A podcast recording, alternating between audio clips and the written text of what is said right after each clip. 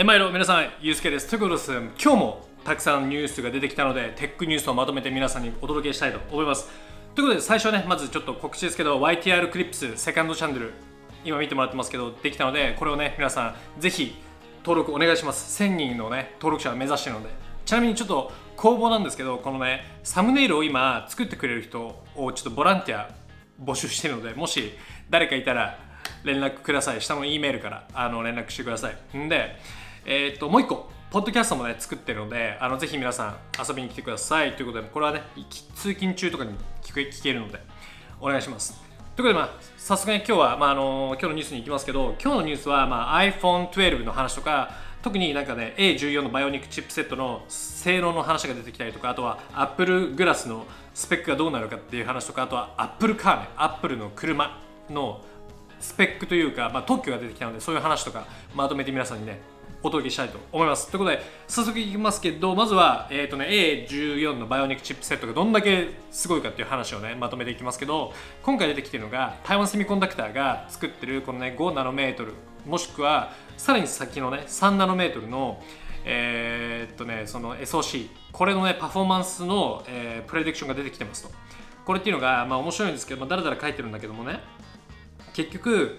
えー、7ナノメートルから今のね5ナノメートルになるとパワーがパワーのコンザンプションがね30%、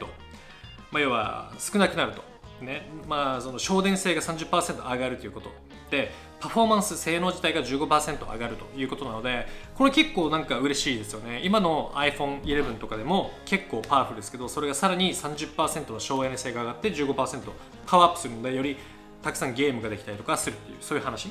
でこっから面白いのがさらにねこの2022年に出るって言われてるこの3ナノメートルですけどこれだと5ナノメートルと比較してえー、っとそれこそ同じように省エネが30%ぐらい上がってパワーも15%ぐらい上がるということなので、まあ、今回のジャンプアップと同じぐらいの,、まあその飛躍が、ね、あるということなのでなんかもうアップルどうなっちゃうんだろうなって感じしますよね。っていう感じ。だけどやっぱこの台湾セミコンダクターが作ってくれるからこそのねアップルのこの性能なのであの今後もちょっと期待できるんじゃないかなという気がしますね。で、まあ、なんか面白いなと思ったのは、まあ、台湾セミコンダクターもいいんだけどなんかこのね、まあ、昨日のニュースで紹介しましたけどサムスンが今同じようにその自社でこう、ね、パッケージングを、ね、よりできるように投資をしていて2030年まで。もう向こう10年間で10兆円11兆円ぐらいの投資をしますってことをねもうパブリックに言ってるわけですよね。だから2022年以降はサムスンもこの台湾セミコンダクターと競争できるようにするみたいなそんなことを言ってるのでサムスンがそれができるのがちょっとね楽しみだなっていう感じがします。でサムスンがこれができるようになるとサムスンが自社で全部ね、まあ、チップもできるしバッテリーも作れるしカメラセンサーも作れるし全部作れるのでなんかすごい総合力が上がるんじゃないかなという気がするのでここにねどれだけこうサムスンがなんかこうね食いついてくるのかっていうのが楽しみかなという気がします。でも短期間に短期的に見てもやっぱ iPhone のね12次のやつはパワフルなので楽しみですね。ということで次の話に行くと iPhone12 のまたねディスプレイの話ですね。これがまたアップデートですけど 120Hz のリフレッシュレートになるか否かのそこのまたアップデートですけどね。今回はロスヤングっていうね、まあ、そのサプライチェーンコンサルタントの社長の人が言ってますと。で何を言ってるかというとえっ、ー、とね 120Hz のそのパネル自体は実際にねこう入手することはできるんだけども Apple は今ねその 120Hz を動かすドライバー IC が手に入らなくて困ってるんだと。だからそれが理由で 120Hz がつかない可能性があるみたいなことを言っています。なので今言ってるのが2つ可能性があるみたいで彼が言ってるのが 60Hz のディスプレイを先に出しちゃってもう 120Hz を諦めて皆さんにお届けする。もしくはちょっと発売を遅らせて 120Hz をつけて売るかみたいなそのどっちかになるみたいな感じですね、まあ、一応ね iOS14 のベータ版を見ても一応そのなんつうの 60Hz 以上にまあ、そのなんだフリーフレッシュレートを設定するっていう設定はあるのでソフトウェアチームはね両方いけるように動いてますけどこのハードウェアがどこまでいけるかっていうのがちょっと気になるところかな。なのでまあなんかここの新しいねちょっと情報があり次第紹介します。でもなんかこれがさなんかその IC が手に入らないのがなんていうのかな。そのコロナウイルスの影響なのかどうかっていうのは気になりますのでなんかコロナウイルスが今起こしてるなんかすごい面白い状況があってなんかねいろんなわけわからないものが急になんかなんだろうなそのマーケットに届かないみたいなことがあるんですよ。例えばパソコン作ってる会社が今ねウェブカムがね手に届かないとかっていうのもあってそれがねそのコロナウイルスの影響だったりとかあとアメリカでテクノロジー関係ないんだけどあのペパロニ あのペパロニアのピザあるでしょ。あれのペパロニがあのねショーテージが起きてると。いやけもう全然欠品がしちゃってるみたいな。な感じなこともあって今アメリカ人ピザ大好きだからあペパロニが買えないって言ってもなんかギャーギャー言ってるみたいなそんな話もあるんですよね。なのでそういうなんか一つの影響なのかなこのドライバーが買えないのってっていう感じもしましたけどどうなんだろうね。まあなんかちょっとそんなことが気になりました。OK ということで次行きましょうか。次がですね、えー、とまたアップルの話でアップルがインドですごいよ。オンラインストアをね来月開くんですって。でそうまあ要はインドって結構なんか特にリテールを守るみたいなそういうなんか政策が結構あってその外資系をねなんかあんまりこう内地に入れな、まあ、国に入れないみたいなのがあったわけですよ。なんだけど、まあ、方針を変えて今後ねインドでも、まあ、アップルが、まあ、その自分のブランドとしてお店を構えることもできるしオンラインストアを構えることもできるということになったわけですね。でそういうことが起きると、まあ、もちろんね直接の販売ができるから売り上げが上がると。まあ、アップルとしての成長もできるということですけど、えっ、ー、とね、これがね、なんかね、もう来月からできるんだって。で、なんか、もともとは、なんかね、去年の8月、ちょうど1年前に、そのなんか、外資系のね、参入を防ぐっていう、そもそもその政策があったのを、ちょっと緩めるようになったんだって。だけど、まあ、そのコロナの影響とかもあって、そのオンラインストアの、まあ、開始がね、えーと、遅れてしまったけども、来月から出るみたいです。なのでこれからね多分インドですげえバカ売れするだろうなっていう感じがするんですけど昨日も言ったけどその iPhone SE とかあと iPhone11 これをねもう全部国内生産しますっていうことであのインディアタイムズみたいななんかニュースでなんか報道されてましたけどということはもう一番売れてる iPhone11 と SE がもう国内生産できるということはもう無駄な tariff をね払わなくていいのでだいぶコストを下げてインドの人に直接オンラインストアを通して売れるのでこれはねちょっとね今年の末から来年の前期前、まあ、四半期にかけてちょっとねすごいね売り上げが上がるんじゃないかななんてことを勝手にちょっと期待してますけどどうなんでしょうね。ちょっと楽しみですね。OK じゃあまあそんなところですかね。で次の話に行きましょう。でねまたちょっと iPhone12 の話いろいろ出てきてるんですけどね発売が近くなってるから。これが言ってるのが iPhone12 S かなその iPhone12、まあ、今後の iPhone のバッテリーの技術に実はね AirPods Pro で培われた技術が使われるみたいなそんなことが言われていて、まあ、あの AirPods ってあんなちっちゃいね中にそのこれちっちゃいデバイスの中にもうバッテリーをね詰め込む技術とかね、まあ、その基板を突っ込む技術とかってやっぱすごいあるみたいででそのシステムインパッケージっていう、まあ、要はよく言われるパッケージみたいななんかそういうものが使われてるらしいんだけどそれがねあの次の iPhone12 のバッテリーにも使われるんだって。でそうなるとどうなるかっつうとなんかねバッテリーの容量だかより取らないみたいななんかその、まあ、その部品の場所を取らないので、えー、よりスペースが空くと。でよりスペースが空くとたくさんバッテリーも突っ込めるみたいななんかそんな話になるみたいですね。だからあのそういうなんかなんつうのもちろんなんかアップルの中も AirPods 部隊と iPhone 部隊っていろいろいるわけですけどそれがねちゃんと技術をこうねあの渡し合ってお互いがねこう成長できるようになってるっていうのがなんかさすがだなって気がしますね。なんか今まで見てきた会社の中って結構このサイロって言ってねこう部門ごとで一切情報をシェアしないみたいなのがありますけどアップルはそういうことはしないと。いうところがあるのでこのなんか社内統制ができてるんだろうなっていうのがなんかいいなって感じがしましたね。はい。でえっ、ー、とあと何かあったっけな？うーんと。まあそんな感じかな。OK ということでまあこの記事はこれでいいか。で次。次またねエピックとアップルの 面白いんですよ。エピックとアップルの話がえっ、ー、とねまたアップデートがありましたと。エピックゲームズがフォートナイトをね禁止されてアップルを訴えてるという話ですけど結局ねこれで今、えーとね、第1回目のそのヒアリング要はそのなんかなんつうの？まあ、裁判が行われてるわけですね。で今回まカリフォルニアで行われてるんですけど北カリフォルニア州で行われてるその裁判で、えー、と言われているそのジャッジ要はそのなんつうの裁判官の人が言ってるのが結論言うとねこれだらだらだらだら書いてるんだけどまああのね言うとえー、っと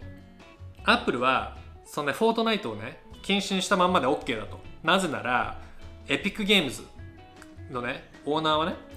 わざわざってそもそもそのアップルの規約を破るってことを分かった上でそういうことをしてバンされてるので文句言う筋合いはないと。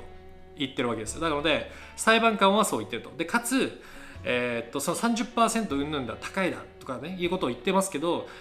業界全部見たら大体30%って普通でしょと。でかつエピックも、まあ、そういうねユーザーとかからライセンスフィーもらってんでしょと。そのやつと同じだから別にアップルだけが別になんか高いわけじゃないからお前ら何言ってんだということでフォートナイトを禁止されたのは自分で墓穴を掘って自分で首絞めてもうなんかねや捨て身でやってるわけだからまあギャーギャー言うんじゃないということで一応そこはそういう感じの一時的な話に収まってると。一方でアンリアルエンジンあのゲーム開発エンジンのアンリアルエンジンっていうのがえーっとまあ、要はエピックゲームズが、まあ、持ってるのでそれもねバンされるかもしれないみたいな話があってアップルはバンしたかったんだけど今回この裁判官が言ってるのはそれはやめろと言ってるんですね。でさすがにそれはちょっと違う話だし、えー違う contract だし、えーまあ影響も大きいしみたいな話で、えーっとね、言ってるわけですよ。なのでまあそのアンリアルエンジンが ban されるということはなんか避けたという感じ。だけどもフォートナイトが、えー ban されるのはもうしょうがないという話。なのでこれがずっと続くと今週の末まで金曜日にエピックゲームズのゲームアカウントが全て、えっとね、禁止されるということなので完全に追い出されるという話ですね。なのでこれを受けてエピックが今週どういうふうに動くのかっていうのがちょっと楽しみかなという気がします。OK ということで次。えー、とここからちょっとギアを変えてアップルカーあのアップルが実は車をね開発してるんですよ。それをちょっと紹介しようかなと思いますけどえーなんかプロジェクトタイタンとかっていう名前でね動いてたりしますけどね。でいろい,、まあ、いろいろその特許が出てるんですよ。で見ていくとまず今回あの H バックそのクーラーシステムね。これが、あの出てますよという話でこんなやつがね出てるんですよ。でこれが面白いんですけどなんかそのねエアフレッシュナーみたいなのもねなんかねの機能があるんだって。要はそのなんかなんつうのかな。なんかこう香水みたいなものを中に入れると車をねそのなんか香りにすることができるみたいなそういうなんか香りなんか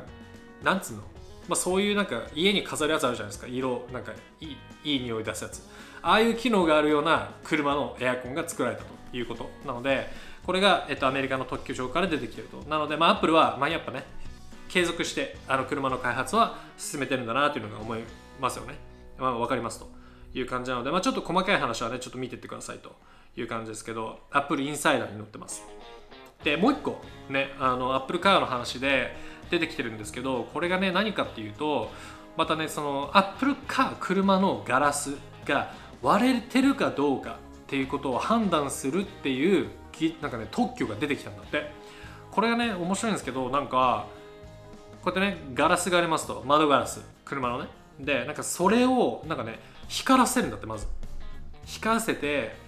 でそのねどこに傷が入ってるかっていうのをまず浮きを出させてで車の中についてるカメラ。で中からその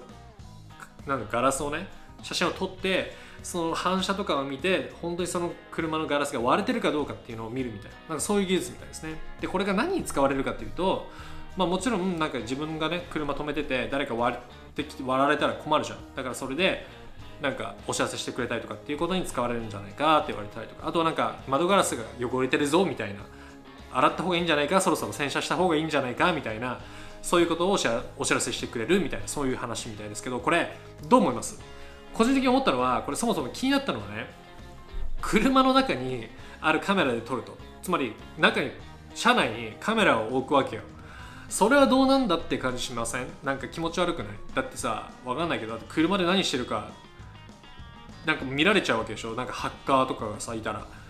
だからなんかちょっとそれはなんか嫌だなって感じするよね。なんかもうちょっとないの？なんかカメラで判断する以外にみたいな感じがするけどちょっとそれが気持ち悪いなと思いましたね。はい。まあなので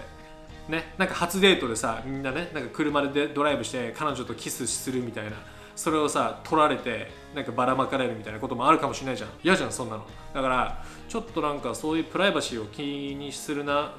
する人にはちょっとねうんと思うんじゃないかななんていう気がしました。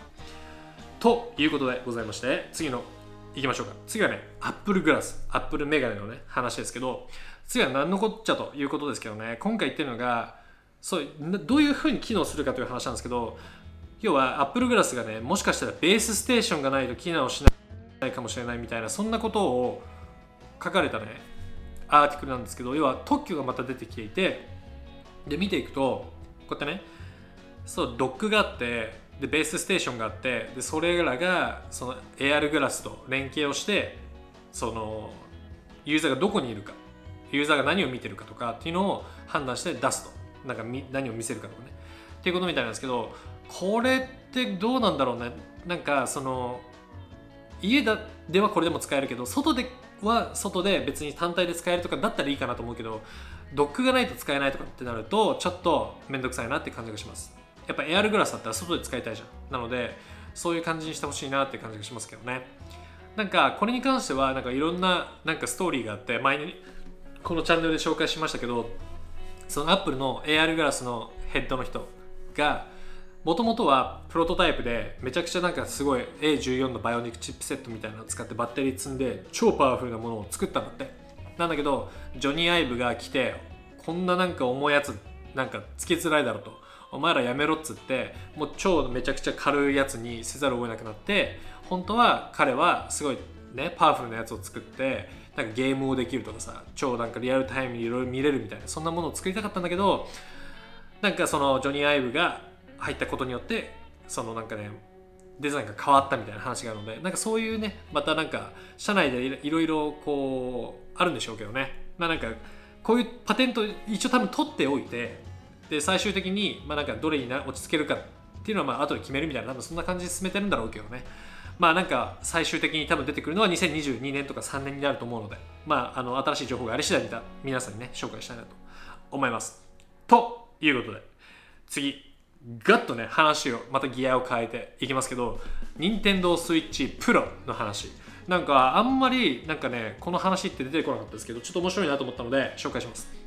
なんかね任天堂 switch Pro っていうのが噂されてるんだって。でなんかね 4K ゲーミングも対応していてもしかしたら NVIDIA のテグラこれサビアシャビアっていうのかな？SOC これをね使っただから1.4テラフロップが対応しているまあそのチップを使ってねやるかもしれないみたいなことを言ってるという感じで見ていくとやっぱなんか PS5 も XBOX も出るから一応ね任天堂も黙ってはいられないと。まあねスイッチも出たの結構前だからね。新しいのを出すって言われてますけど。で、えー、じゃあ何が変わるのかと。で前のそのチップセットってすっごいヘボいわけですよ。チップセットっていうかその CPU、GPU ね。なのでそれがアップグレードされるんじゃないかと。でもしその NVIDIA を使うんだったらあのテグラのサビアっていうのになると。でそうなると1.4テラフロップになってでこれだとなんか今までの昔の任天堂スイッチの倍ぐらいの性能が出るみたいですね。なんだけど実はね結構この任天堂スイッチをめぐるチップの噂って結構あって実はだからサムスンと AMD のえーと、カスタムチップが次使われるかもしれないみたいな噂もあるんですよね。で結構前になんかいろんなところが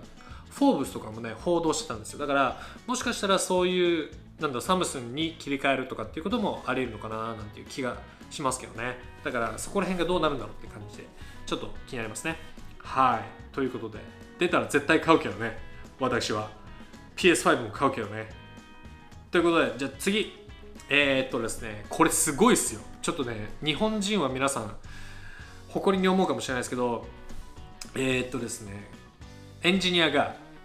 科学者科学者、まあ、エンジニアがインターネットスピードの世界レコードを、ね、叩き出したということで今回言われてるのがユニバーシティ・オブ・カレッジ・ロンドン UCL って、まあ、自分が今ロンドン住んでるところにあるユニバーシティ・カレッジ・ロンドンですけどそこのねエンジニアがなんかね多分ね KDDI とかと一緒にやったんだと思うんだけど世界一速いインターネットを確立した確立したと。でまあインターネットってなんかギガビットインなんかインターネットとかよく言うけどねどんだけ速いんだという感じするじゃん。これ書いてるけど